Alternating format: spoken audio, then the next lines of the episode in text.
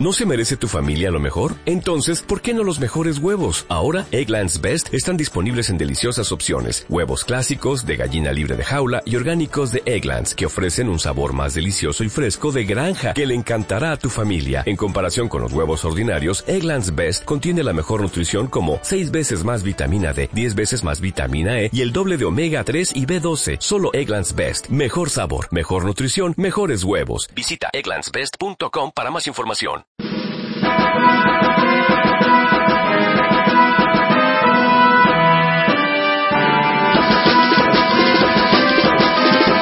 Rompemandos. Porque todo buen gamer debe tener el Animal Crossing. Por supuestísimo.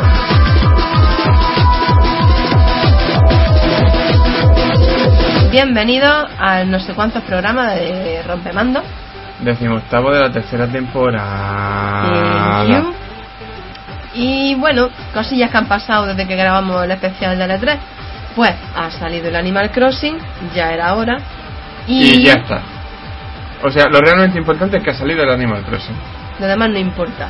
Básicamente. Lo que, ah, bueno, y aparte de eso, he conseguido, of course, que The Game me dé, of course, la muñequita de canela con la casita de la, del ayuntamiento. Of course. Of course. Si no, course. yo creo que los mato directamente. Encima cuando llegué era el último que quedaba. Sí, bueno, la, la- esta que han tenido con la muñequita de canela ha sido la leche. La verdad es que las tiendas se han pasado eso por, donde, por el forro de las pelotas. Pero es que parece ser que Nintendo le echaba la culpa a Game y Game le echaba la culpa a Nintendo. ¿Quién tendrá la culpa ahí? No tengo ni idea, pero en cualquier caso se han portado mal. Vamos a ver, yo digo que la culpa es de las tiendas básicamente porque Amazon en América la estaba vendiendo de forma individual y en todas las notas de prensa enviadas por Nintendo, tanto la enviada a la prensa como la enviada a los usuarios, la muñeca de canela era un regalo por la reserva del juego. No hay más, punto y pelota. Bueno. Ya está, se acabó. Ya, déjalo ya, Osaka. Bueno, pues sí. Pues al final me la pillé in extremis. Veamos, Samu, es que tú eres fan de Animal Crossing. Pero yo soy un coleccionista friki, así que estas cosas me... Oye, yo también soy coleccionista, a ver qué va a pasar. Pero bueno, Tú eres coleccionista, yo soy coleccionista friki, que es peor. yo colecciono muchas cosas, Osaka. Entre ellas... También friki. Entre ellas arengas mías. ¿Qué es eso de arengas? ¿Qué dice? ¿Arenque tú? ¿Qué es eso de arenga? A mí me suena arenque. ¿Qué, qué, qué es eso? A ver, una arenga es básicamente lo, lo que yo... Las parrafadas que yo me monto aquí, nada más... Cada vez que hay algo que me hace saltar. Pues yo tengo una cosa que decir. Las coleccionas. En Ah, cada programa. Por supuesto. Bueno, y aparte de eso, otra cosilla sí que supongo yo que. En fin, que ya lo sabéis todos. Es a menos que, vayáis a estar en una Microsoft, cueva. Microsoft ha tenido que bajarse los gallumbillos y decir: Venga, sí, vamos a cambiar las normas de alquileres. Sí, pero esto, esto ya lo diremos No, más en detalle en sí, las noticias. Las noticias, eso ya, bueno.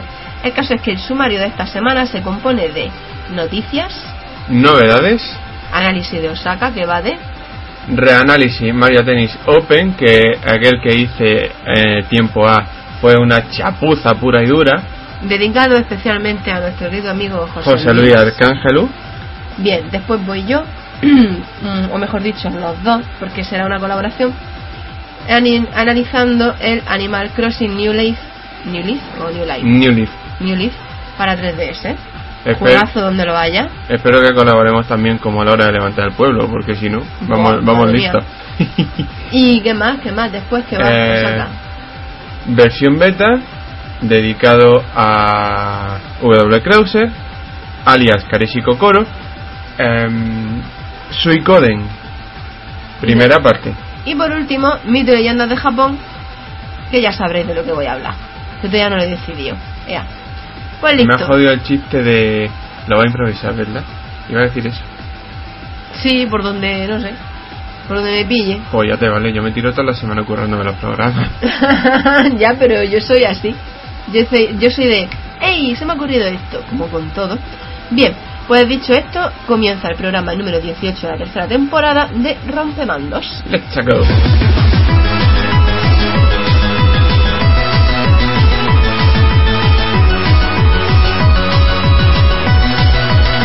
Noticias. Abrimos el programa con una noticia que ha cogido a todo el mundo por sorpresa. Microsoft recula.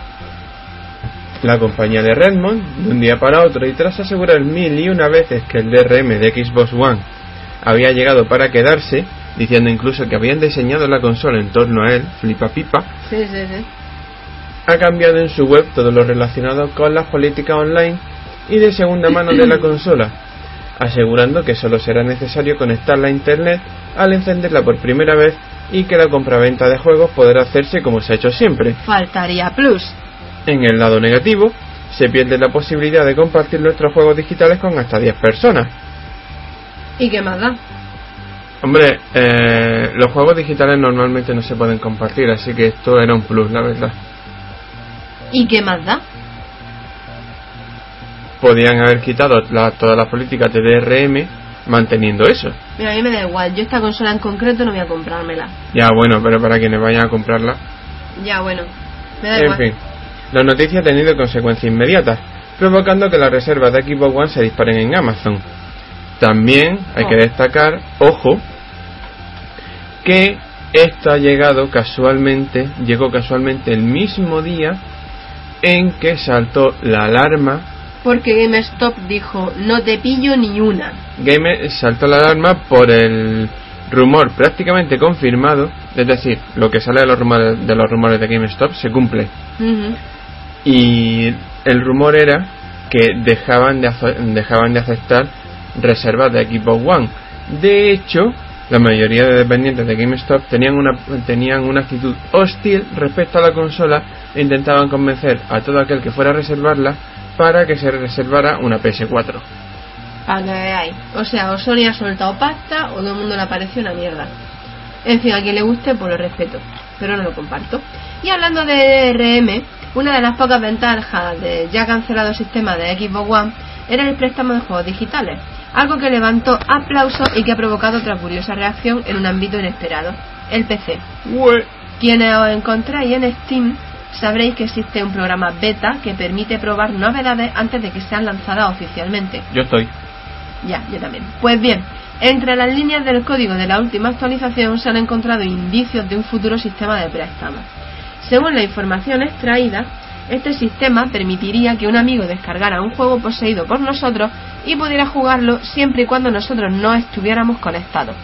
En caso de conectarnos, recibiría una notificación apremiándole a salir del juego y hacerse con él en la tienda digital. Es lógico, es lógico.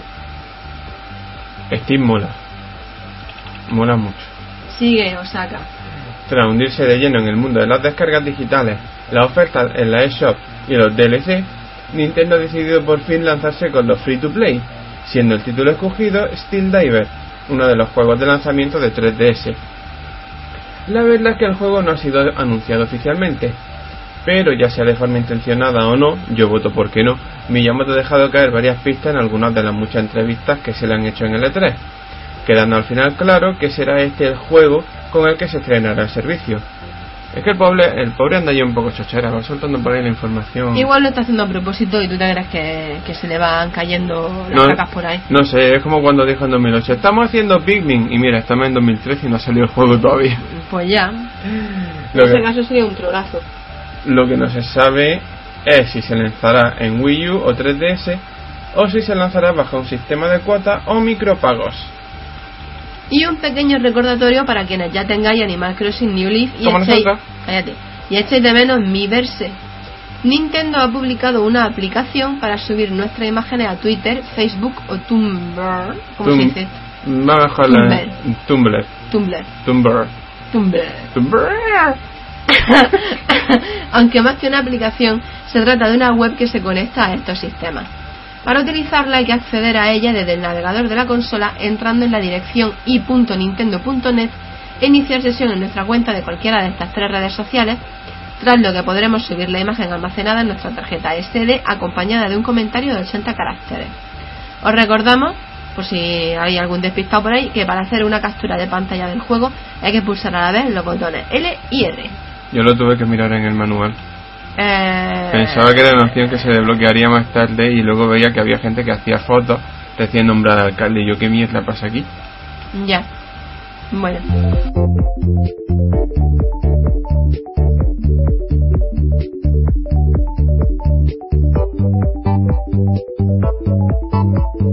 Vamos con las novedades de la quincena.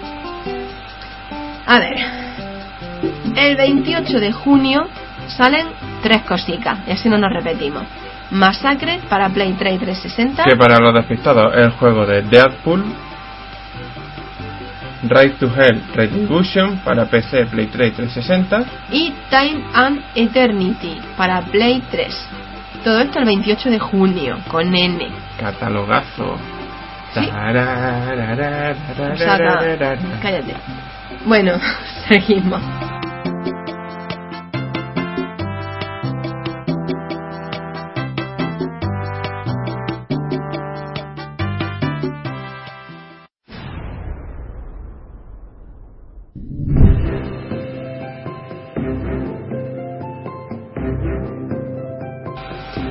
Damos paso al análisis de Osaka, que, en fin, va a tener que corregir todo lo que dijo hace ya un tiempo, porque metió la gamba hasta la oreja. Y Ey, como si fuera el único. no, ya, yo también he metido la gamba muchas veces, Lo pero es que tu campazo no, no, lo, no se hace notar. no se hace notar porque soy estilosa y sé arreglarlo todo, porque una tiene su arte. Bien, el caso es que Osaka hizo el análisis del Mario Dani, ¿no? De la 3DS. Ujú. Y un día le pilló José Luis Arcángel, que es amigo nuestro, hola, y le dijo, ¿pero dónde vas, chiquillo? Que esto no es como tú dices. Eh, mira, chaval, toma el juego, juégalo más de dos días, ¿eh? Y más de una hora al día. Y me lo analiza en condiciones. Y yo, gracias, gracias, gracias, gracias, Bien, gracias. pues el caso es que este análisis pues va por eso.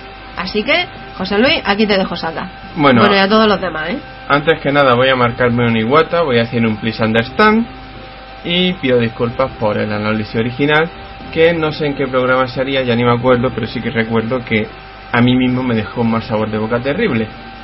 Veréis, aquí un servidor tiende a no analizar los juegos si no juega un mínimo de 10 horas.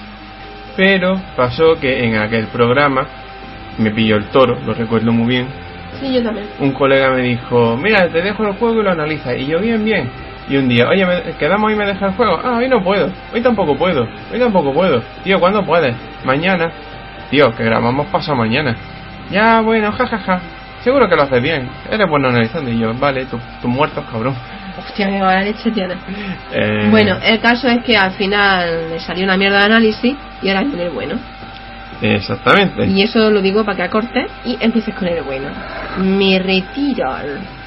Vale. En fin, bueno, pues antes que nada, este es básicamente un análisis que llega tarde, pero espero que a mucha gente le sirva de le sirva de empujoncito para hacerse con el juego, porque la verdad es que levanta dudas. Eh, Mario Tennis llevaba lleva muerta desde GameCube, porque el que se publicó en Wii era una versión New Play, pero vaya, tiene gracia, tiene gracia porque tampoco es que se anunciara como algo muy wow, wow. No, no fue algo muy espectacular. No, se presentó en un Nintendo Direct en plan, mirad, tenemos una cosita más que anunciar. Y desde eso solamente habíamos tenido un trailer 3D, que yo recuerde.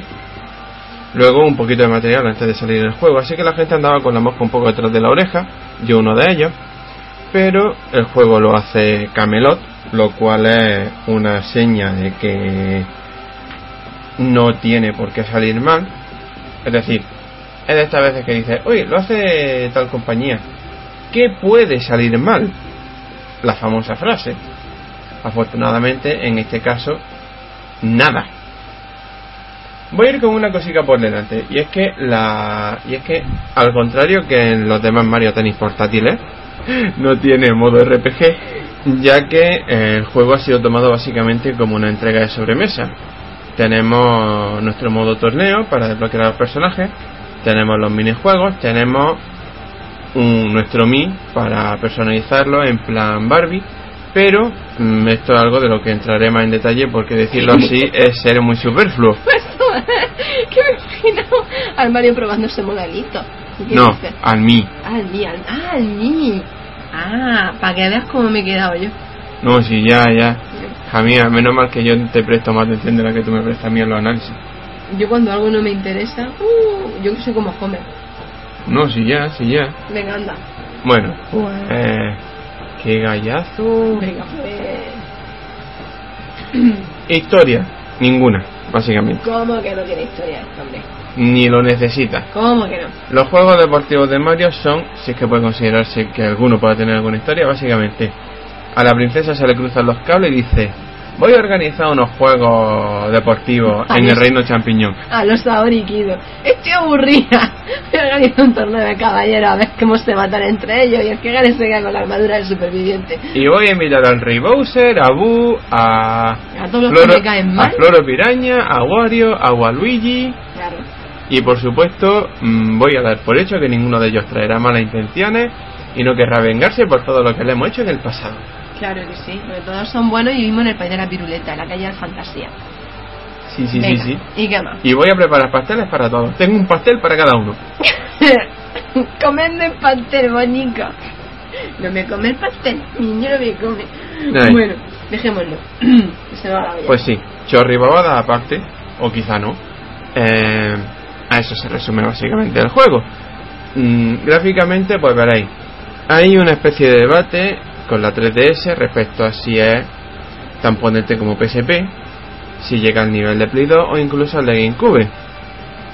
Yo voy a resumirlo en una sola frase y es que este juego es un calco del Mario Tennis de GameCube con todo lo bueno y el Mario Tennis de GameCube tenía algo malo gráficamente porque yo creo recordar que no Eh, no lo sé porque como no me gustan los juegos de deporte y sobre todo los que llevan pelota, pues seguramente no he jugado en mi vida. Pero Ajá. creo recordar que no tenía mucho malo, ajá creo. ajá Bueno, mm, ¿qué? bueno la pregunta estaba siendo retórica pero Ah, sí, pues Sí. yo creía que era una pregunta normalita. Yo puedo venga. no, a ver hay diferencia hay claro de mí te come las gafas, ¿eh? Ay, bueno, diferencias hay, por supuesto. La principal es que, eh, en comparación con el Mario de con el Mario de GameCube, este, perdón, con el Mario Tennis de GameCube, este parece estar como menos recargaico. O sea, la imagen es un- bueno, la imagen, el aspecto general es como si se hubiera organizado un torneo de tenis y no hubiera ido un maldito espectador. Ya. Tiene la cancha, los personajes que están bien hechos de la hostia. El modelado es prácticamente perfecto, al menos a mi juicio. Pero luego mira a las gradas, si es que la hay, porque no todos los estadios lo tienen. Y ve a lo mejor un triste Toad y poco más. Y sé seguro que le ha pagado a la princesa para que vaya. Le ha dicho, yo te pago aquí lo más grande, pero tú me aplaudes.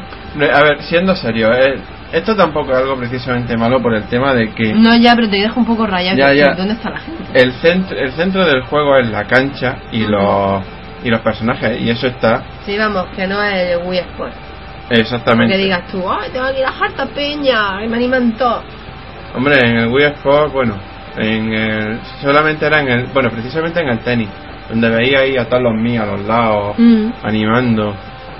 Ah, bueno, y, en el de los bolos también, ¿te acuerdas en el de los bolos cuando tiraban la bola y se ponían todos ahí? ¡ah! Sí, pero estamos con. con esto. Ay, lo siento, es que en esta semana está jugando el Wii Sport y... Ya, ya lo sé.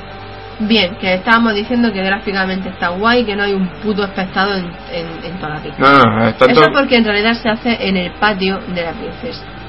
Por eso no hay nadie. Entonces tienen a todos fregándole, A ver, cocinándole, planchándole la ropa y haciéndole los pastelicos que en realidad no lo hace ella, embustera. pedazo de patio más grande, ¿no? Ver, Bueno, las, las localizaciones de las canchas son variadas, por supuesto. Está un escenario inspirado en el castillo de Bowser, uno sobre un champiñón gigante, sobre un champiñón gigante. Eh, tenemos la clásica pista de hierba, la clásica pista de la clásica pista dura. Tenemos un desierto y probablemente pistas que se vaya a ver, pistas que se me están olvidando también, todo se ha dicho, y pistas que probablemente no haya desbloqueado porque el juego la verdad es largo de cojones. Se lo comenté a Arcángelus por Facebook en su día y él me lo dijo, es largo de cojones. Los personajes, como ya, como ya he dicho, los modelados son tremendos, prácticamente perfectos y a muy buen nivel siendo lo que es la 3DS. El juego anda un pelín parquillo de efectos, todo se ha dicho, pero mira, no está nada mal. Y luego está el tema del 3D, que claro, mm, para empezar hay dos tipos de cámara en el juego. Uno de ellos es una cámara detrás del personaje que se controla, y a mí me parece muy ortopédico, moviendo la consola. Un poco complicado, ¿no? Un pelín complicado, sí. En ese modo, por cierto, el 3D está desactivado por defecto, al menos que yo recuerde. Lo he probado 4 o 5 veces porque tampoco es que me seduzca demasiado. Si el juego tuviera esa cámara, sin necesidad de usar ese modo, y con un buen 3D sería tremendo.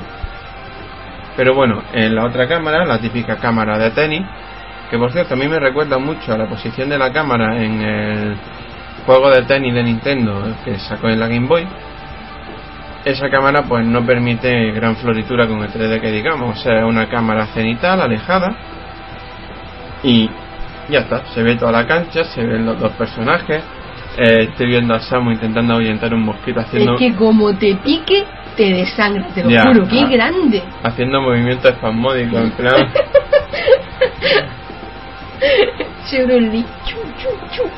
Bueno, sigue. Estoy perdiendo el hilo a la bestia, pero bueno, está mereciendo la pena. Eh, que gráficamente la leche, vaya. No niego que podría ser un poco mejor, especialmente después de ver algunos de los pesos jodidamente pesados de la de la consola. Honestamente, después de los dos últimos lanzamientos de Nintendo en la 3DS, cualquier cosa sabe a poco. Entre Luigi Mansion y el Animal Crossing, que son cada uno de sus estilos potentes potentes, la verdad es que cualquier cosa sabe a poco ya, pero bueno. Que sí, que el juego gráficamente está potentillo, está potentorro. Eh, la verdad es que del sonido en este juego, al menos de la banda sonora, no puedo hablar mucho. Porque, para empezar, las voces están por encima de la banda sonora, en eh, lo que es en volumen en sí, y aquí un servidor para rematar no es de poner la consola, el volumen de la consola muy alto que digamos. Así que, claro, mm, Sí, que con el ruido de fondo no te ha enterado mucho, ya Exactamente, sé que podía escuchar algunos temas en plan a la mierda, yo esto lo tengo que escuchar sí o sí, al menos para ver cómo suena. Y por lo menos lo que es la cancha de la princesa Peach. Y el y el minijuego de y el minijuego del peloteo con el destello que tienen un remix del castillo de, la princesa en, la Nintendo 64 y del tema principal de Mario Galaxy, respectivamente. Ahí se ve calidad. Grefusa. Calidad grefusa. Ah, vale, el lema de la grefusa, vale. No. es que lo rayado un momento. Es que hace sueño ya. No te voy a decir calidad risqueto. No, calidad grefusa. No, a mí no me gustan los risquetos, así que eso para mí sería un. Veneno. Sí. Veneno para mi oído. Entonces, ya analizó la gráfica y el sonido. No, el sonido todavía no. Ah, vale, vale. He terminado con la banda sonora nada más. Ah, ah joder, ¿no es lo mismo? No. Pues yo para yo siempre analizo todo en el mismo bloque. No, yo no. Bueno, pues Bueno, dejando la banda sonora de lado, las voces, pues son los típicos soniditos de los típicos las típicas voces de los personajes de Nintendo, vaya mucho waja, yeah, yuhu que ojo, a mí personalmente me encantan. O sea, a mí eso de tener personajes que suelten frasecitas en plan graciosete, como que me toca un pelín la moral. No, eh, en serio, es que, por ejemplo, cuando analicé el, el Fórmula 1 Race Stars, que no pegaba ni con ni con cola los personajes diciendo ahí ¡Eh! ¡Ama Alonso! y cosas por el estilo Ay, por favor, es que era horrible. Parecía casi una coña mala. O sea, a lo mejor a lo mejor llevo demasiado tiempo con los juegos deportivos de Nintendo, pero es que para mí como los gritos clásicos de los personajes de Nintendo, nada, es más, yo mantengo una cosa, el día que Charles Martinet se retire o fallezca, Miyamoto no lo quiera, eh, ese día va a ser día de luto internacional en el mundo de los videojuegos. Hombre, hay que decir que es la voz del personaje más universal de videojuegos, ciertamente. Entre otros muchos, no solo ha doblado a Mario. No solo de. Bueno, ahí está. aparte de que ha doblado muchos personajes fuera de Nintendo, os sorprenderéis de la lista. También es la voz de todos los personajes masculinos del mundo del mundo Mario. Claro. estamos hablando de Mario, Luigi, Wario, Waluigi. Waluigi. Eh, vamos. Puede que algún que otro Toad, ¿no? O, no, la voz de Toad en general. mm, Que haga de pegarle, decir, suelta el capo ya. bueno, y el juego está doblado al castellano. no me digas. Sí. No, no sabía. De hecho, utiliza la misma, el mismo doblaje. Veréis, en el juego se supone que el árbitro es el maestro, el maestro Quinopio, que no es otra cosa que el mayordomo barra consejero de la princesa, que se presenta en Mario Sunshine, por cierto.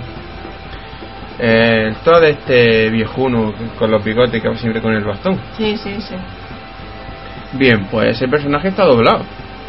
Au- Y aunque es solamente el árbitro y dice. eh, dice básicamente las cantidades de puntos y quién ha marcado el punto, está bien doblado, mola. Ujú. Mola de verdad. Vale, vale. No Bueno. digo yo que sea de mentira. Mola que te cagas. Mm, bueno, yo me voy. Jugabilidad. Ay, por Dios. Todavía queda. Si quieres, me voy. No, a- venga, a- sí, a- juega. acabo en el, análisis sin hablar de lo más importante. Venga, jugabilidad. Vamos a analizar un juego sin, sin analizar la jugabilidad. Venga, que Bueno, tengo mucho sueño, saca. versión corta. Es un Mario Tennis. Versión larga. ¡Por amor de Dios! Ay, Versión larga. La jugabilidad básica es la de Mario Tennis. A ver, tenemos los cuatro botones, el A, el B, el X y el Y, y tres de ellos sirven cada uno para un tiro. Eh, me vaya a disculpar que no diga los nombres de los tiros porque ahora solamente me acuerdo del tiro liftado y porque me ha venido a la cabeza nombre del botón L y la y la y la palabra left. Así que no me, a ver, me estoy rayando lo más grande. sí, bueno, yo también internamente. Ya. Bueno, la cuestión está en que tenemos un tiro por cada botón y el botón X que es el botón comodín. Con ese botón también podríamos llamarlo, bueno, no, es que es demasiado el botón para tonto básicamente, y me vaya a disculpar, aunque yo personalmente es el que más uso. el botón no saca. sí, también, también. bueno, Pe- ¿qué? ¿Pero por qué? Porque ese botón realiza automáticamente el tiro más adecuado. Por ejemplo, mm, el sistema de tiros, eh, los tiros siguen un sistema tipo piedra, papel, tijera. Eh, el del botón A es más fuerte que el del botón B, el del botón B es más fuerte que el del botón Y, y así sucesivamente. Con lo cual, si utiliza el botón X, siempre, hará- siempre utilizará el tiro más adecuado para contrarrestar el que te acaban de lanzar. Ahora bien, eso también va en contra de si, por ejemplo, tiene una estrategia basada en X tipo de golpe, o si quiere realizar golpes especiales tipo volea o dejada. Ya. Estas estas últimas, por cierto, se ejecutan como siempre con una combinación de botones. A y B para las voleas, B y A para las dejadas. Y también está como elemento diferenciador. mm, Recordaréis que en el, en el Mario Tennis de GameCube estaban los super tiros que para mucha gente rompían totalmente la jugabilidad del juego. Mientras que en el Mario Tennis 64 no había nada. Pues aquí han buscado un punto intermedio, que son los golpes afortunados. Cuando lanzas un tiro o te lanzan a ti y ese tiro tiene una tiene una trayectoria determinada, aparece un indicador en el, sue- en el suelo de la cancha. Ese indicador pueden ser super voleas, mates, eh, tiros o bien dejadas que dejan la pelota literalmente a- justo justo delante de la red. Samus, no te duermas. Eh, ¿Eh? que no te duermas. Pues lo voy a hacer. Es mi análisis. Lleva media hora, colega. No, eh, llevo media hora menos la intro, las noticias y las novedades. Media hora. No. Bueno, pues la cuestión es esa. Esos tiros vienen a ser un punto intermedio, son fácilmente con- son fácilmente contrarrestables. Te puedes recuperar fácilmente después de contrarrestar uno, ya que se, ya que te suelen echar para atrás. Y digamos que equilibran un juego, el juego un poco más. Eso viene especialmente bien en el online. Porque sí, el juego tiene online y además un online muy bueno, donde además puedes escoger si quieres partidos largo o corto. No tengo la norma ahora mucho en la cabeza. El problema es que desde que llegó el Animal Crossing casi no lo he tocado y lo tengo. Tengo el online un poco difusillo, pero básicamente es lo que es lo que esperaría. Yo lo comparo al online del Mario Kart sin las comunidades. Además, en el online especialmente viene bien el tema de viste a tu mí. O sea, la Barbie Mi. Explico. En el juego hay una opción para poder utilizar tu Mi. Esa eh, sirve principalmente para Street Pass, pero también es un personaje que puedo utilizar para los torneos y en el online. Para el Mi vas desbloqueando a tu endo, tipo trajes de tenis, zapatillas, muñequeras, raquetas, que van modificando su, van modificando su atributo, su, su estadística, vamos. Y con eso, Dios, me está saliendo como el culo esto. Pues no va a repetir una mierda, ahora vas a terminar por mi huevo. Termínalo ya. ¿Qué? Eh, uy, uy. Estaba pensando en hacer un chiste con lo de por tus huevos, pero es que no me salía nada. Así de bloquear estoy. bueno. Bueno, la cuestión está en que para de... Sí, y para desbloquearla tienes que jugar a cuatro minijuegos diferentes, los cuales por cierto están bastante guapos, especialmente el de Super Mario, el de Super Mario Tennis, creo que se llamaba así. Eh, básicamente es Super Mario Bros. adaptado a lo que es adaptado a Mario Tennis. En un muro, en, en una pared, se va reproduciendo la pantalla del juego y tú vas tirando la pelota con la pelota va eh, acumulando monedas, matando enemigos y consiguiendo tiempo para llegar hasta el final. De hecho, puedes llegar hasta el final, pero si no golpeas la bandera con la pelota, se te puede ir el tiempo perfectamente y la palma. Está también el clásico tiro de anillo. Está el peloteo contra el peloteo contra el destello y uno que consiste en devolver bolas de tinta a unas plantas pirañas y alcanzar ciertos récords de peloteo también. O mejor dicho, de resto, perdón. Todo bastante guapo. Mm, problemilla, pues bueno, básicamente la única forma de desbloquear los de, desbloquear los accesorios del Mi es básicamente jugando esos minijuegos. Así que acaba haciéndose un pelín repetitivo ese tema. Por lo demás, pues ya está. Y sí, ¿Te quedan más secciones o has terminado ya? No, no, no, es más, yo te prometo que después de decir esto, pongo el aleluya del Mesías de Händel. No, por Dios, no la ponga. ¿Por qué no, lo que no me da la gana a mí, no lo ponga. Me da mucho coraje cuando lo pone. Joder, pero se queda bien. No, no queda una mierda. Venga. Eh, especialmente si pongo el efecto de rayado de disco. Ay, por Dios. ¡Ah! ¡Aleluya! Dilla, la nota. Bueno, va. A ver, aunque el análisis ha sido un pelín soso, aunque, aunque esta vez mejor documentado que la última, básicamente porque le he podido echar mi buena oreja. Em, tengo que decir que el juego me ha encantado, como buen fan de Mario Tennis. Pero claro, no por ser fan, algo te tiene que buscar, algo te tiene que gustar explícitamente. Yo lo compararía con Mario Kart sin lugar a dudas, de hecho tiene más contenido que Mario Kart, es mucho más durable y en el online si no te cruzas con nadie con un Mi super chetado, da para, para buenas partidas con buenos peloteos.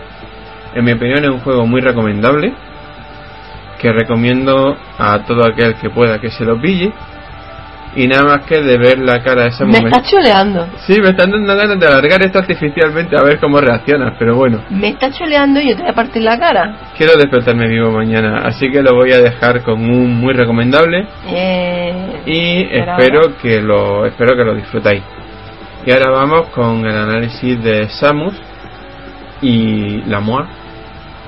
¿Qué viene ahora?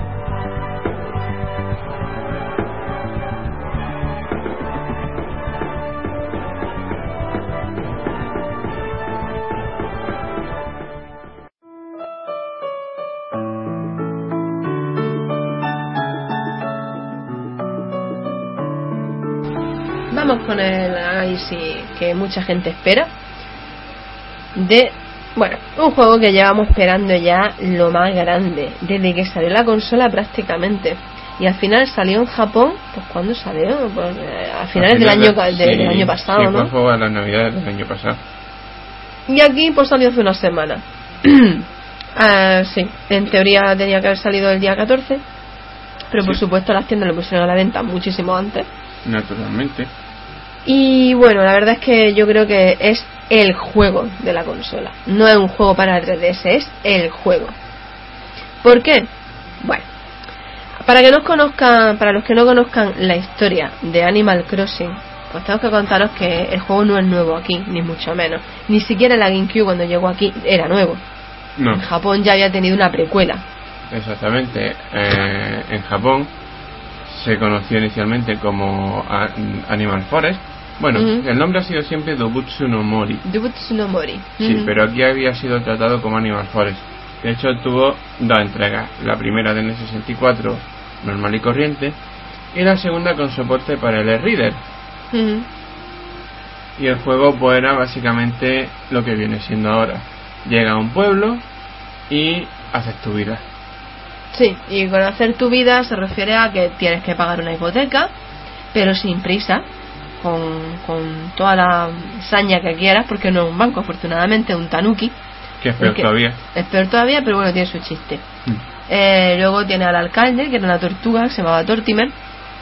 Y bueno, tiene los habitantes del pueblo, y va, hay una piedra que te da 8.400 vallas, que en su origen eran estrellas, ¿no?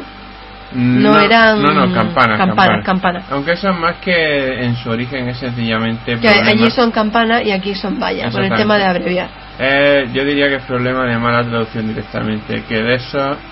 Eso se estableció cuando lo trajeron aquí en GameCube. Y por esa época Nintendo cometía sus cagadillas todavía. Sí. Bueno, por caso es que te dedica a eso, a coger eh, la fruta de los árboles, a pescar, a cazar bichos, y todo eso lo puedes vender, lo donas al museo, sacas fósiles de la tierra, todo muy chulo, ¿no?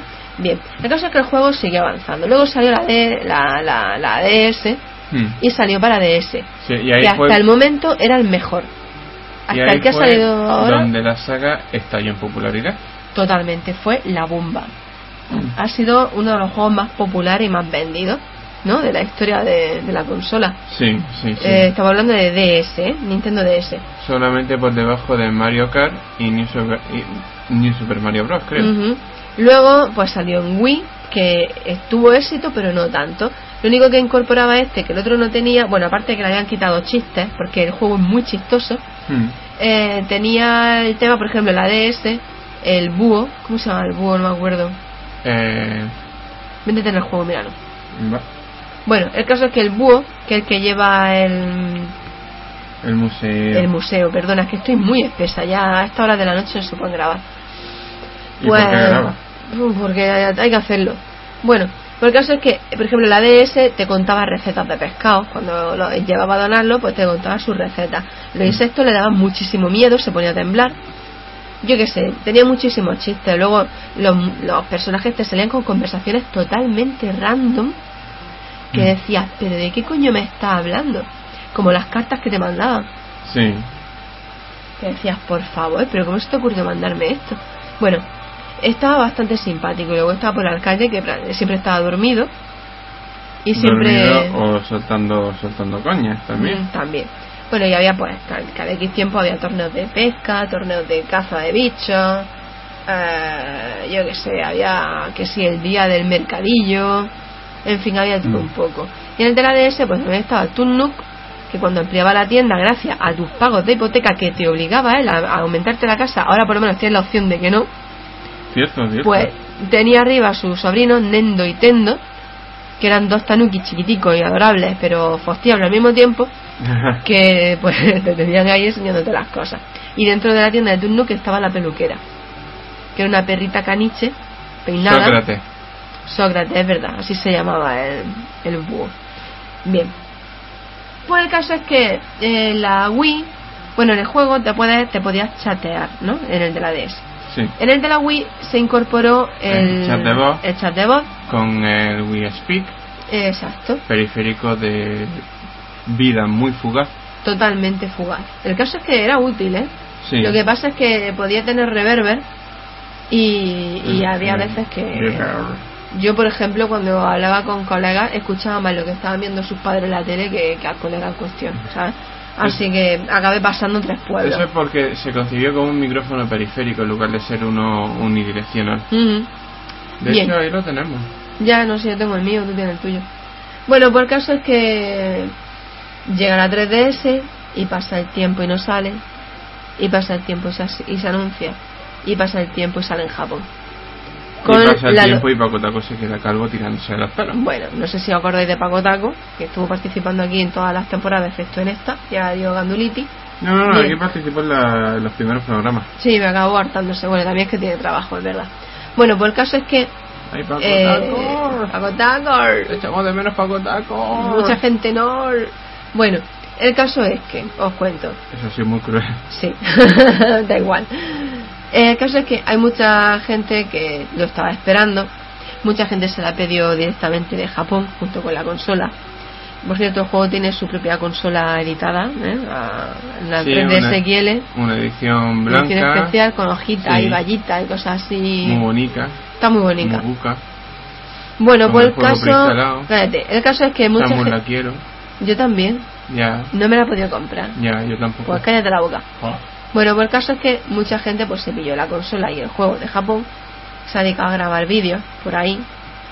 Y bueno, tenía su gracia, ya por ahí. Hay japoneses, yo creo que los japoneses están todos tarados.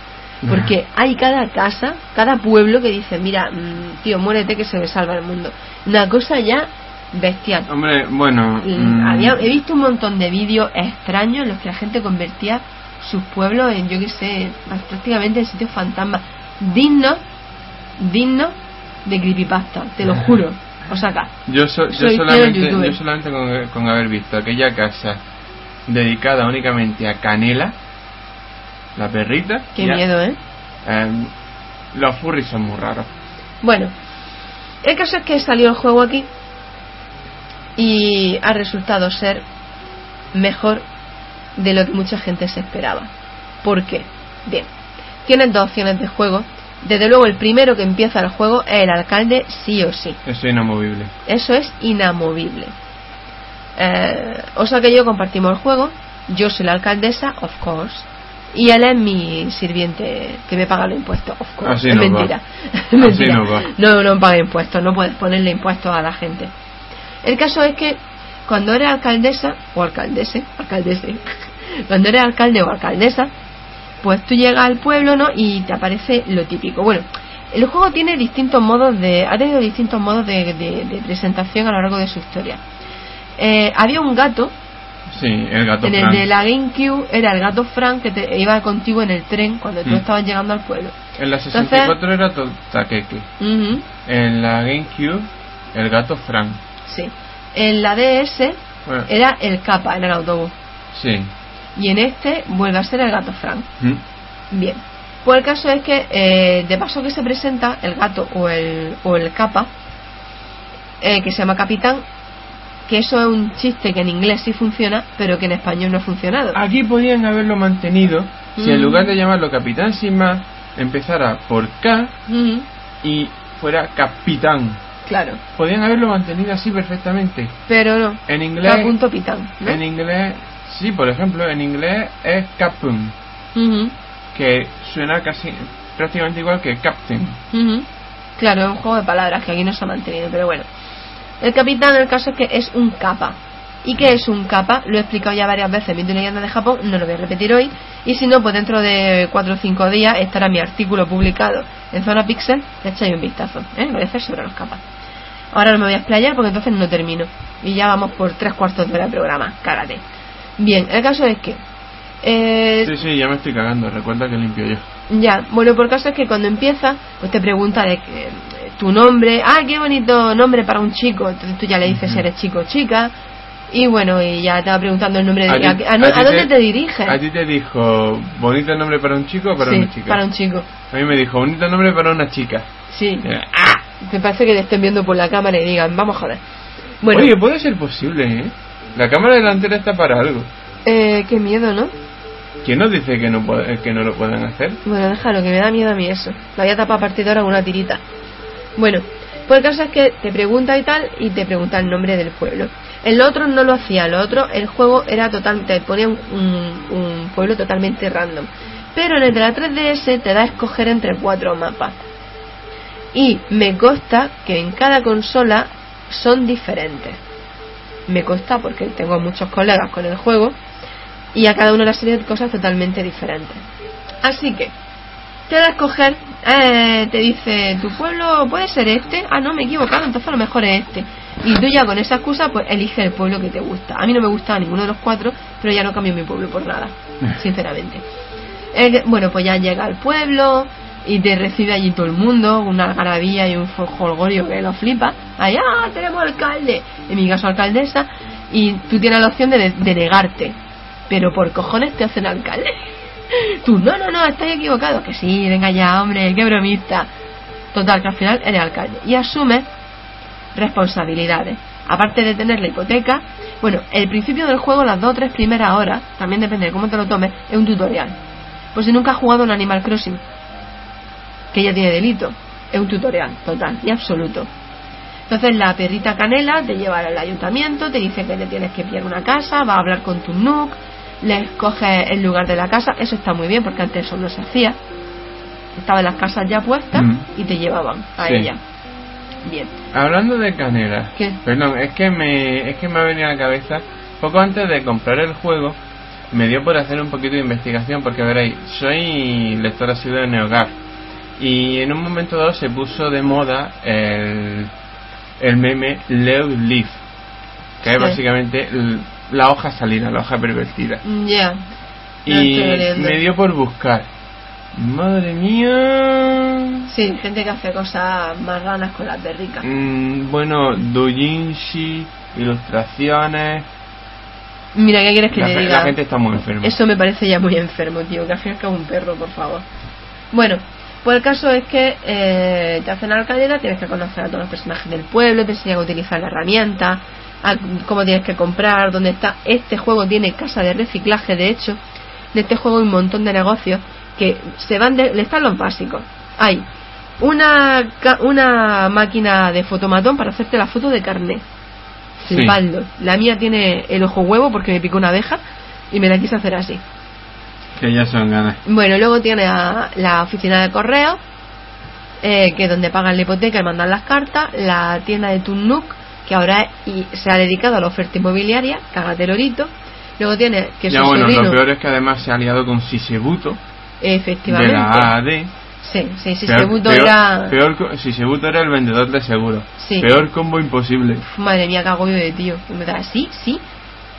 Tú lo lees, todo fácil, firma, sí, sí, y tú, ah, cállate ya, muérete. Bueno, pues luego están los sobrinos de, de Turnuk, Nendo y Tendo, y la hermana Manita, que se ha unido a su hermana Trini, que te vende sombreros y tocados para la cabeza, sí. y otras cosas, y también está el museo.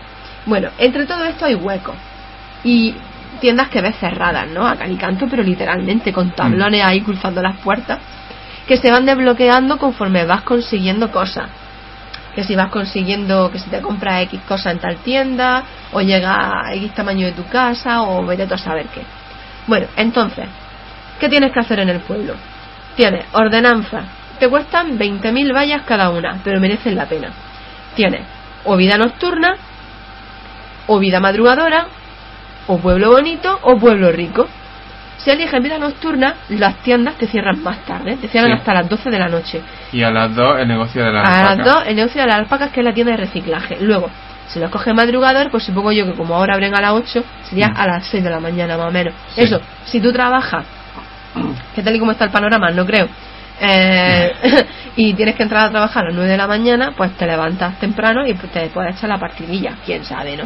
Luego, el pueblo rico es que de los árboles te salen más vallas todavía. Normalmente de los árboles cae mucho dinero, caen 100 vallas por cada...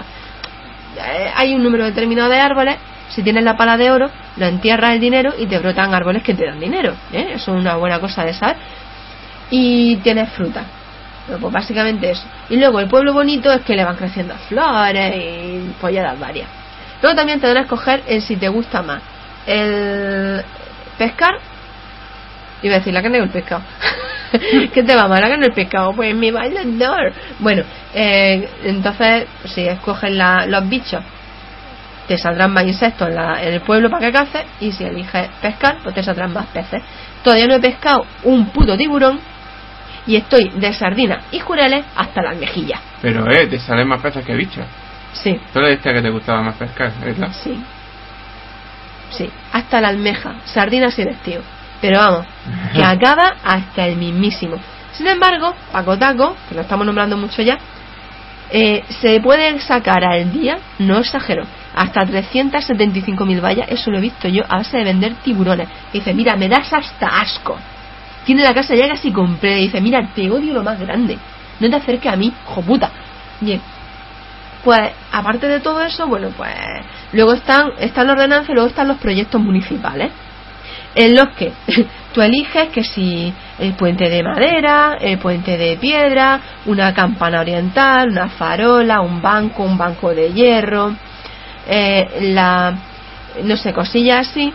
Y se supone, se supone, porque yo todavía no he visto a ni uno, que entre los vecinos y tú pagáis el proyecto.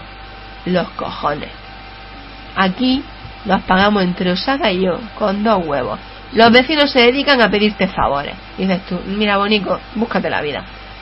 Es que no hacen ni puto caso. Y luego los ves. Ah, No. en los anteriores juegos, los muñecos ni te robaban dinero, ni se quedaban con la fruta, ni pescaban. En este, pescan, se quedan con tu dinero y, y sacuden los árboles y compran fruta y los ves comprando cosas. En el otro ni compraban ni hostia. Tenías que ir tú a hacerle los recados. Ahora también tienes recados. Sí. Pero por, por lo menos eh, a lo mejor estás en la tienda de la alpaca y entra el vecino, ah, ¿qué me recomiendas? ¿Que me lleve esto? Y dices tú, "Eh, esto lo puse yo a la venta. Sí, cómpramelo. Y cosas así. Y encima te hacen caso, Bueno, pero ese dinero te lo llevas tú. por supuesto. Y además te lo dan en mano. Sí, sí. Bien, pues básicamente eso. El juego es muy bonito.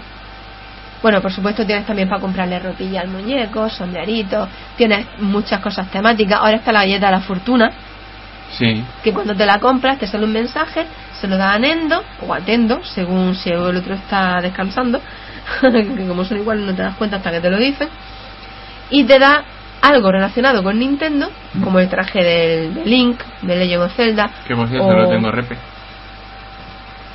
o la cabeza de, la cabeza del Toad, no, que siniestro, el gorro de Toad, El gorro la- de Toad. el gorro de Pikmin, Sí, Cosas una por el estilo. tubería, la flor de fuego, Mm. huevos de Yoshi, Sí, Zelda. por supuesto están las colecciones de muebles de toda la vida, que es la colección, bueno, la colección Globo es nueva. Sí. Y esa, a que nadie viene cómo se consigue. Pues, cazando globos. Exactamente. Si no tenéis china, ojo, cuidado. Seguid la trayectoria del globo hacia los acantilados. Cuidado que miren a la playa, ¿eh? Entonces, cuando os, pe- os situáis ahí con el, con el cazamariposa y cuando veáis que el globo está bajando, cuando ya esté a una altura que vosotros veis que le podáis dar, le dais. Y el regalo cae a la playa, entonces solo tenéis que bajar y cogerlo. A mí me lo enseñó Paco Taco. Paco Taco. Y a mí me lo enseñó Samu. Samu. Bien, pues eso. Entonces, el juego es muy bonito. Tiene mucho mensaje ecologista, por ejemplo. Mm. Porque los peces, por ejemplo, a los animales no les puede hacer daño. Faltaría más. Entonces, los peces o los donas al museo o los vendes. No puede hacerles daño. O los puedes soltar. También esta vez, en este juego está la modalidad buceo. El traje de baño se consigue en la isla. ¿Y cómo se llega a la isla? Pues tiene que salir Tortimer, decirte, ¡Ey! Que lo está haciendo Feten. Venga, que te invito a mi isla, que vivo en un sitio paradisíaco. Entonces va el capa, el capitán, que te canta canciones súper graciosas, Sí. de camino a la isla, donde tiene allí a su mujer, a su madre y a su hija, que llevan todo el negocio, y tú pues ahí pues consigues más, más fruta. Está la manzana, la pera, eh, el limón, la naranja, el lichi, el coco, el plátano, que era lo otro, yo que sé, hay un montón de, un montón de fruta ahí para pa, pa, pa jartar, vamos, para que te dé un diarreón de la hostia. El durazno también. El durazno, y yo que sé, había, había muchas cosas. Bueno, el caso es que tú llegas a la isla, en la isla eh, tienes para comprar el traje de buceo que consigues con, mone- con mo- moneda o medalla. Era medalla. Sí, medalla. Con medallas que consigues en los minijuegos. Te va al mostrador y tienes la opción de irte a casa o jugar a un minijuego. Vamos, irte de tour turístico. Te vas de tour participar en un juego que es cooperativo. Entre hasta cuatro personajes eran, ¿no? Sí. y puedes conseguir medallas. Entonces son que si el laberinto, que si encuentra el tesoro, que si la pesca submarina y todo eso. Total, que está bastante, está muy divertido y así pues te puedes conseguir cosillas con lo que vas consiguiendo de ahí, las las medallas. Te vas al mostrador, hablas con la Yaya, que es la madre del capitán, y puedes comprar pues lo, lo que hay allí. Puedes comprar un hibisco, puedes comprar el traje de buceo, de ropa, ropa marinera y muebles, muebles de mimbre y cosas el De hecho, está toda la familia del capitán. Claro, sí, ya, ya, ya lo he dicho. Ups. Bien, pues eso, que la verdad es que está bastante divertido. Luego, los insectos que caza o los sueltas, o los donas, o los vendes. O las tres cosas. Y lo mismo todo lo demás. Eh, por ejemplo, la, la pesca de los torneos es pesca, es pesca ecológica. Sí. Pesca, te anotan la puntuación y luego lo sueltas. Mm. Y cosas así, además te incitan también a tener, a llevar el pueblo limpio. No sé, la verdad es que el juego es muy bonito. Y Es un mensaje muy Ghibli, ahora que lo pienso. es un mensaje muy Ghibli y la verdad es que también un mensaje muy japo, Mm. muy shinto. Es un mensaje muy shinto, es un cuida la naturaleza y estate en armonía. Y claro, si te llevas bien con y los la vecinos, te recompensará. exacto, si te llevas bien con los vecinos, pues de puta madre. Total, que la verdad es que está muy, muy divertido. Ahora un mensaje para mi amiga Fanny, que me encontré el otro día con su novio y me dijo, "Mm, no le convence el juego. Y yo dije, muy mal, porque Fanny, hija mía, Es de lo mejor que hay para relajarse después de es lo día. mejor, lo mejor que te puede echar a las manos. Y no se lo digo a Fanny, se lo digo a todo el mundo. Vamos, a quien no tenga el juego es que se lo recomiendo, pero, pero, pero, ya. Es precioso, es muy bonito. Bueno, la música, todo esto es, es un poco la historia del juego, ¿no? Por cierto, el juego en realidad no acaba nunca, No. porque siempre hay algo nuevo. Ujú. Ah, y hay una parte que está más alta, por encima del centro comercial, donde está el hermano de Canela, que es Candré, Sí. Que ¿Dónde? ahí, ahí van a parar las casas de la Sí. gente que te encuentras por Pass. tienes tres pabellones y en cada pabellón entran de casas lo más grandes. Mm. Bueno, pues ahí tienes casas de gente que te vas cruzando, incluyendo las de tus amigos, y las puedes visitar. Y los objetos que veas que te gusten los puedes encargar. Y la verdad es que está muy chulo. Esa Sí. idea me ha gustado un montón. Ujú. Bueno, pues el caso es que ya, cosa aparte, gráficamente está genial. Ya os digo que es de lo mejor de la 3DS. El, el suelo aterciopelado, el pelillo de los animales es Sí. como pelusilla. Sí, sí, el efecto del agua está muy bien también. Mm. La, no sé, eh, mm, en captura se ve sencillo, pero el juego es, el juego es potente. Sí, además, en este te puedes quitar los zapatos. Tiene detalles como, por ejemplo, en el otro no te podías quitar ni zapatos ni calcetines. En este te puedes quitar los zapatos y los calcetines. Y cuando va andando por el suelo, se van viendo las huellecillas de los dedos de los pies, ¿verdad? Sí. Está muy simpático. Yo sé, yo dice, "Cho- son chorradas. También, Oye, pero son, también el, son sonido, cosas. el sonido de las pisadas cambia son- dependiendo de lo que lleves. Claro, y no sé, es todo un. que Está como con mucho mimo hecho el juego. No sé si os acá coincide conmigo, pero yo lo veo como un juego hecho como con mucho cariño. A ver, yo mantengo algo respecto a lo que son los juegos de la 3DS en general. Y es que creo que es la, con- es la consola donde Nintendo más se lo está currando en los últimos 10 años. Por supuesto, Y porque eso- ni en Wii. Y eso incluye el Animal Crossing. Sí, sí, sí. Bien, pues el caso es que mm, gráficamente está muy bien, el 3D se ve de vicio. Mm. Jugar en 3D en día de lluvia es la polla. Está genial. Y eso Osaka lo puede decir. Vamos, es tremendo, tío. Tiene todo un... Es como si estuviera en un diorama. Mm. Así que yo que sé, está, está muy, muy, muy bonito. Luego la música, hombre, por favor, señor Totake. Totaka. Totaka, perdón.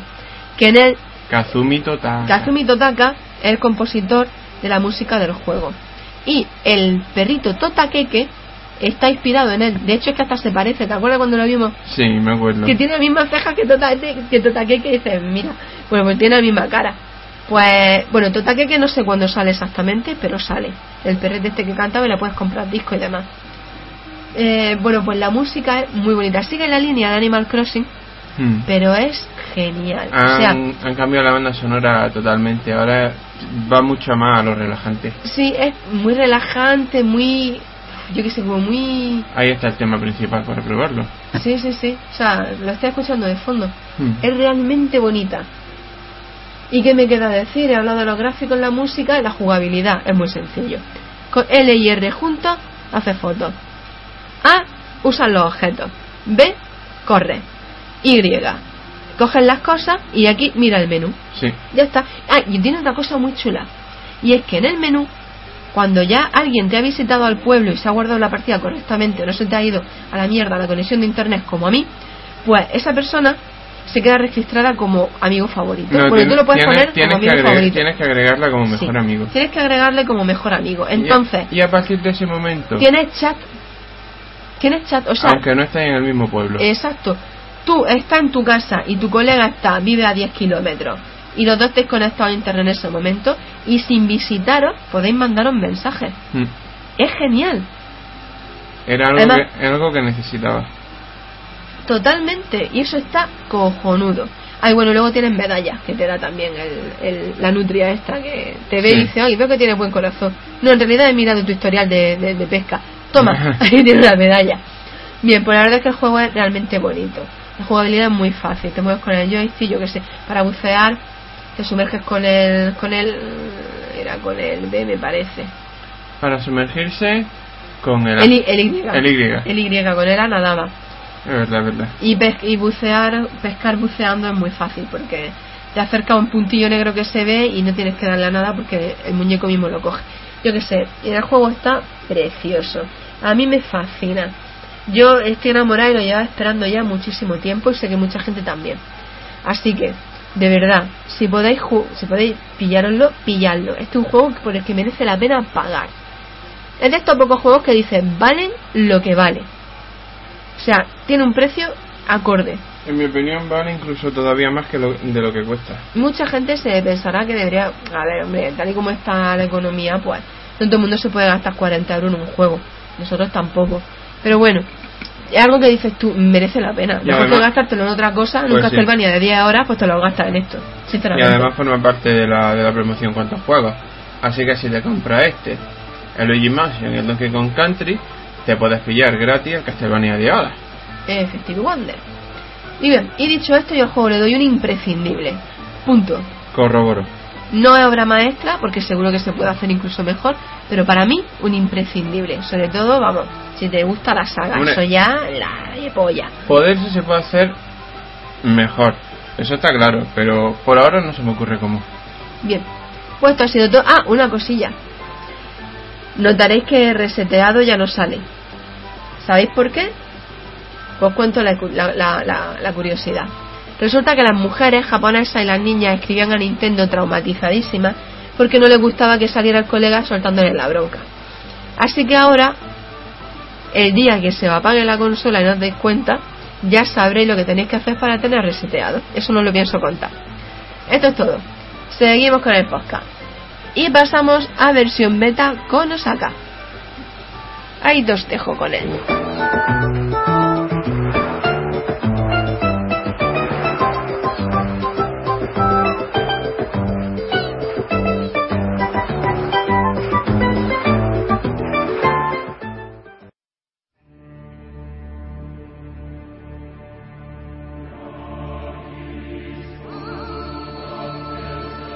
Y como Samus os ha dejado aquí conmigo, pues allá voy con versión beta.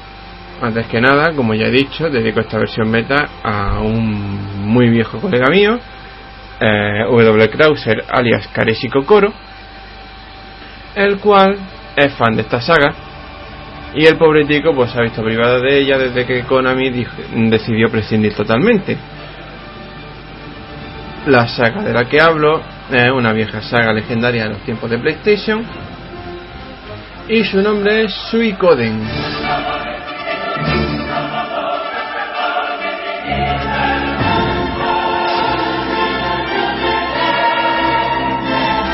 Suikoden es una de las sagas de la que, de la que podríamos decir que es la mejor Konami. En los tiempos de Play 1, la, la mayoría de decir japonesas estaban on fire y sacaban todo tipo de sagas con una inventiva tremenda. Ahí fue donde Konami dio su mejor esfuerzo con sagas como esta misma, sin ir más lejos.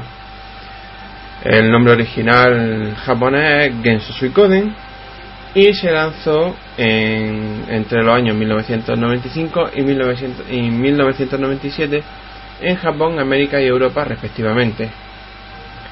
Se trata de una saga de RPG única en muchísimos aspectos, entre ellos la cantidad de personajes que se pueden reclutar, hasta 108 si no me falla memoria. El sistema de combate, tampoco el sistema de combate, e incluso porque si te salta ciertos eventos, hay personajes a los que no puedes reclutar. Desgraciadamente la saga fue empeorando a partir de Suikoden 2, pero su fanbase sigue siendo todavía alta y estable. La última para quien todavía quiera probar Suikoden y no quiera andar tirando de coleccionismo, porque la verdad es que los juegos están muy, muy valorados, especialmente el primero y el segundo, siempre puede andar tirando de Suicoden Tier Craze para DS. Bueno, en lo que respecta a los juegos en sí, el Suicoden original es un juego muy grande, pero a pesar de su tamaño mm, no tiene una gran cantidad que, digamos de elementos beta.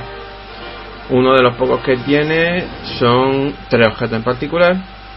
El cristal de Shrike, que lleva equipado Kasumi y que no se puede quitar el cristal halcón, que lleva equipado Valeria, y el cristal llama, cuya descripción dice que pertenece a Bell, pero este personaje en realidad lleva equipado el cristal odio.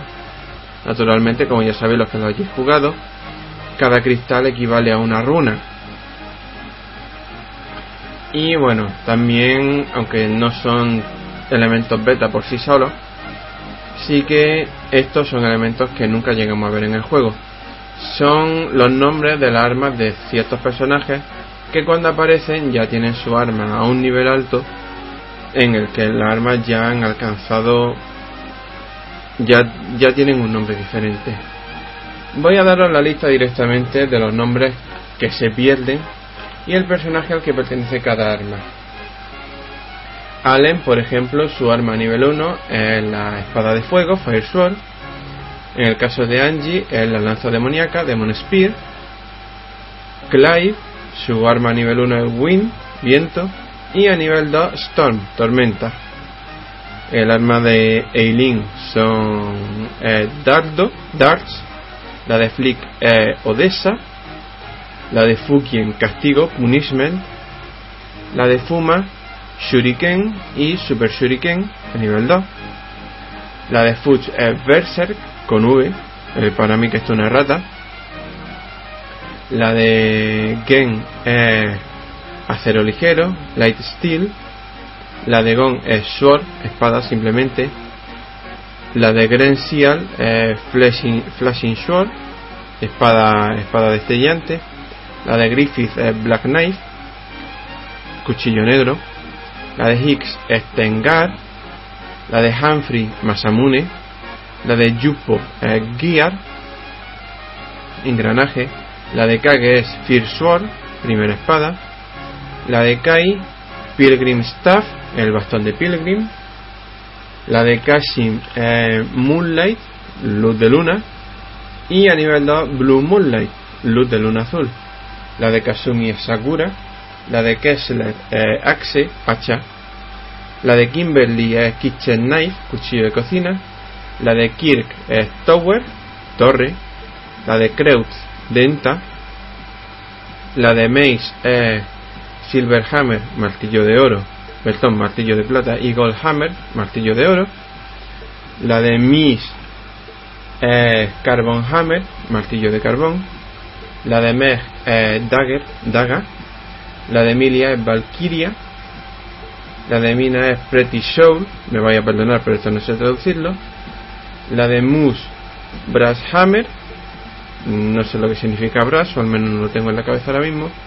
Y a nivel 2, Bronze Hammer, martillo de, martillo de bronce. La de Moss es Aluminium Hammer, martillo de aluminio. La de Pesmerga Crimson, escarlata. La de Quincy Sander, trueno. La de Ruby, perdón, la de Ruby, Bow of Blitra, eh, el arco de Blitra, la de Sansuke Sou, Sierra, La de Sonia es Blue, azul. La de Stallion es Bow of Amrita, el arco de Amrita. La de Sidonia es Ruisui. Eh, Ted y Odessa comparten a nivel 3 el arco de oro, Gold Bow. Tengar tiene el cuchillo ligero, Light Knife. Valeria la espada estrellada, Star Sword. Y Warren tiene a nivel 1 la Slavenil y a nivel 2 la Ganigal. Lo mejor de todo este asunto es que todos estos nombres siguen, siguen sin usarse en el resto de la saga, ya que los personajes aparecen una vez más con su arma en nivel alto. En cuanto a Suikoden 2, está considerado el mejor de la saga y uno de los mejores RPGs de su generación. La historia del juego tiene lugar dos años más tarde del primer Suikoden y se lanzó entre 1998 y el año 2000 en Japón, América y Europa. Como ya he dicho antes, mmm, la lista de nombres que acabo de dar de Suikoden es la misma que se queda sin utilizar en Suikoden 2, pero no es la única curiosidad. También hay un bug que impide que ciertos temas del juego que parece que no están sencillamente no se reproduzcan, pero que sí están dentro de la banda sonora del juego en sí. Este es un bug que solamente afecta a, la, a las versiones occidentales. Los temas que no se reproducen son los que deberían sonar en las batallas menores en una guerra, en las batallas decisivas contra Luca Blight, Sasarai y León, el tema Horizonte que canta Anali cuando se la recluta, la pieza que suena en la batalla contra Joey y el ending, la passione conmueve la historia. También, mm, gracias a un bus que permite atravesar una puerta colocada entre las zonas de Muse y Matilda, se puede acceder a una escena de reclutamiento que no está accesible de otro modo. Concretamente a una escena para reclutar a LC Chan en la pensión de Matilda antes de tiempo. Y ya por último el juego tiene un único objeto que no se utiliza, la runa de la soledad, que potencia el poder de ataque cuantos menos aliados lleven en el equipo. Y ya está, desgraciadamente lo que respecta a la saga Suicoden, este es el único material que existe, o sea, antes he dicho primera parte, pero eso me ha ido la pinza. Los únicos juegos de la saga del que se haya hallado material beta es de Suicoden 1 y Suicoden 2. Espero que los pocos fans de Suicoden que escuchen esto lo hayan disfrutado, aunque desgraciadamente lamento no poder incluir más. En fin, ya pasamos a la siguiente sección. Gracias por escuchar y volveremos cuando toque. Ahora vamos con Samu. Pues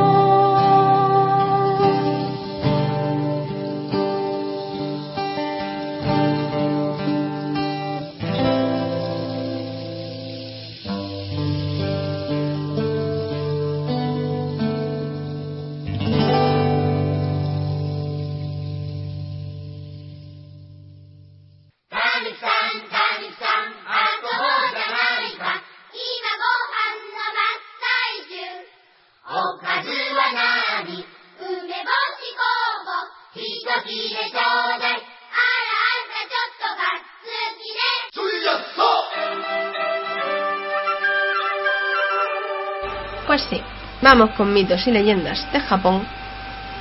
Porque al final me he arrepentido y he dicho, ya, ya ser buena. Y voy a repetir lo del capa. Solo que esta vez más light. La otra vez me extraña mucho más. El capa, o golfillo de río, es uno de los yokai más famosos de Japón junto con el Oni y el Tengu. Y sin duda, el que ha tenido una existencia más real. Ya que hasta principios del siglo XX hay noticias de testigos que afirmaban haberse encontrado con uno. Incluso hay un museo en el que se exponen supuestos cuerpos de capas disecados. Bien, de hecho, más que un yokai, el capa se considera un animal esquivo que todavía no había sido identificado científicamente. Los capas se pueden encontrar en ríos, en estanques o en charcas, es decir, en lugares donde se acumula agua dulce. Su aspecto recuerda al de una tortuga, aunque sus rasgos humanoides, pues se notan, ¿eh? es como si tuviera cara como de mono, anda a dos patas, en fin. Dependiendo del lugar y de la fuente, el capa se representa con caparazón y membrana interdigital, ya sabéis como los patos, entre las manos y los pies, o como las ranas, mejor dicho. Pero estas características son variables, depende de la zona de Japón. En lo que sí coincide en todas las descripciones es en darle un aspecto viscoso, en fijar su tamaño similar al de un niño pequeño y en mostrarlo con una especie de cavidad en el cogote a modo de plato que siempre lleva lleno de agua. Llevan pelo alrededor, como algunos monjes que no recuerdo ahora, franciscanos Sí. me parece que son, Sí, sí. la coronilla rapada y dentro de la coronilla llevan agua. Bien. Este plato, entre comillas, es el rasgo que define al capa como tal y lo que le proporciona energía. Si el plato se vaciase, el capa se marearía y perdería toda la fuerza. Entonces, en Japón es famoso que para deshacerse de un capa, cuando te cruces con uno, porque tienen tendencia a matar todo lo que se mueve y a comérselo, sobre todo a los niños, o por lo menos se asustaba con eso, eh, cuando tú te lo encuentres, lo correcto es fingir que estás siendo amable, porque ellos son amables aburrir. Asesinos sí, pero amable lo más grande. Entonces, cuando te lo cruces, tienes que hacerle una reverencia y él, por educación, te la repite. Y se le cae el agua de la cabeza, entonces se queda ahí atontadillo. Si no te acuerdas de eso, pues siempre es bueno llevar pepino en el bolsillo. ¿Por qué? Porque a los capas le pirran los pepinos. No me preguntéis por qué, pero le gustan los pepinos, no sé. También se dice que los capas son antiguos dioses de los ríos y lagos a los que la gente adoraba para evitar inundaciones y otros desastres naturales. Sin embargo, a medida que el hombre aprendió a dominar la fuerza del agua a través de la construcción de diques y canales, los dioses de los ríos vinieron a menos y cayeron en el olvido, degenerando en forma de capa. El capa siente debilidad por los caballos, por los niños y por unas bolas de origen incierto que los humanos tenemos entre en nuestras nalgas, no sé qué será, que en Japón se llaman shirikodama y que el capa aspira a arrancar tras llevar al fondo del río a su presa. Es decir, que le gusta comernos la carne del culo. No me preguntéis por qué. A pesar de su violencia, el capa es bastante tontorrón y tiene muchos puntos débiles. Por ejemplo, además de quedarse sin energía cuando su plato pierde el agua, no aguanta los objetos metálicos ni la comida ofrecida a los budas. Sin que se sepa muy bien las razones, también escapan de los guisantes, el cáñamo, las semillas de sésamo y los cuernos de los ciervos. Lipa pipa. Hay varios tipos de capa. Esto por si no haya quedado lo suficientemente claro de las distintas regiones de Japón. Y aparecen con rasgos diferentes dependiendo de la época y la región. Algunos tipos más, representati- más representativos son el capa sirena, que tiene el cuerpo cubierto de escamas y su cara combina rasgos humanos y de gato montés. El capa mono, peludo como un mono, con rostro simiesco y sin caparazón. El capa gibón, que es copiado de obras chinas, este no es autóctono. Se distingue del anterior, del capa mono, porque los brazos suyos son más largos. El capa original, que es el modelo más antiguo que se conoce, tiene la piel roja oscura, los ojos rojos, las orejas largas y el pelo muy suave. Le gusta la vísceras humana y propaga enfermedades contagiosas. Y el capa tortuga, que se popularizó a partir de la época Edo, entre 1603 y 1868, y acabó desplazando del imaginario popular a todos los demás. Otro dato también muy curioso es que se llaman capa por el caparazón de tortuga y no tenía ese nombre hasta que los portugueses llegaron a Japón y por las capas que llevaban, pues dijeron, ah, mira, si parecen, ¿no? Pues entonces a partir de ahí, pues tienen ese nombre. Y esto es, un, esto es un- una historia muy abreviada de lo que son los capas.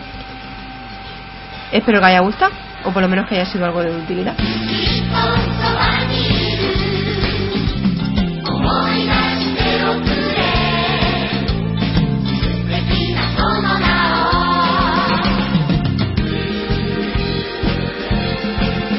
Esto ha sido todo por esta quincena.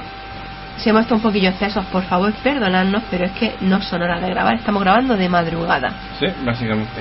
Y yo llevo ya días sin dormir porque he tenido mucho trabajo. de hecho, yo creo que ha sido un milagro que esta semana hayamos grabado. Un milagro, vamos, exagerado. Un verdadero hecho, milagro, tanto Samu como yo estamos... Estamos reventados. De hecho, el- el- la sección de manga la íbamos a grabar y al final nada, porque no hay tiempo. No hay tiempo, yo mañana madrugo. Bien, pues esto ha sido todo. Sabéis que podéis escucharnos en ebooks, iTunes, eh, Radio Post Castellano y Directorio Podcast, que estamos en la página web de Zona Pixel, que allí seguimos publicando cosillas, yo menos que nadie, pero cuando, cuando podemos, cuando podemos. Y bueno, pues eso, que un besazo a todo el mundo, que pasáis una feliz noche de San Juan, felicidades a todos los Juanes y Juanas, y nos vemos dentro de 15 días. Hasta la quincena que viene. Adiós, a comer polico. 思い出しておくれ素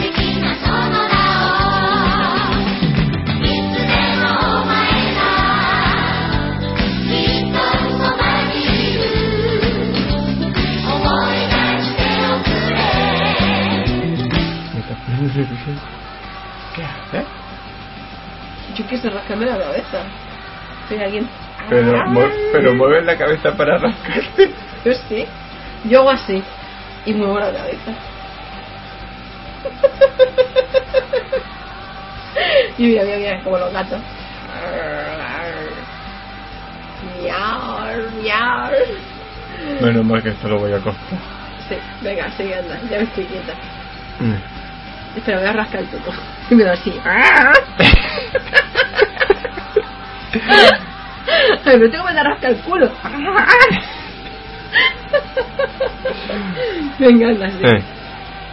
Bueno, pues eso.